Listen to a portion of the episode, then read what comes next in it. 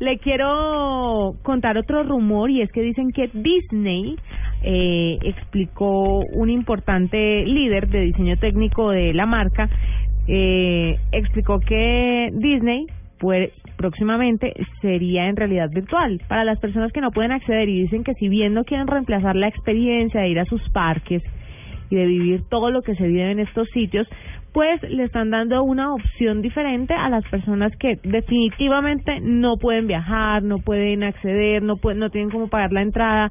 Entonces la realidad virtual sería una opción para Disney. Ah, eso está chévere. Es chévere, Porque es que ¿cierto? además, si lo, si lo ves en perspectiva, cuando uno va a los parques, lo que hace es montarse en unos aparatos muy sofisticados de realidad virtual. Claro. ¿Usted a qué edad conoció a Mickey Mouse?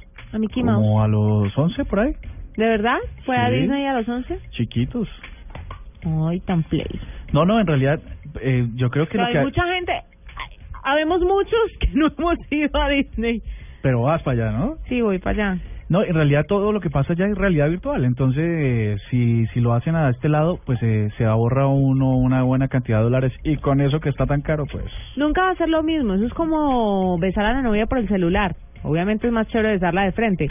O por, Pero pues, en o persona. por FaceTime.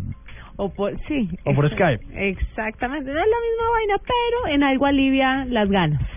Ahí tienen rumores a las 8.51 en la nube.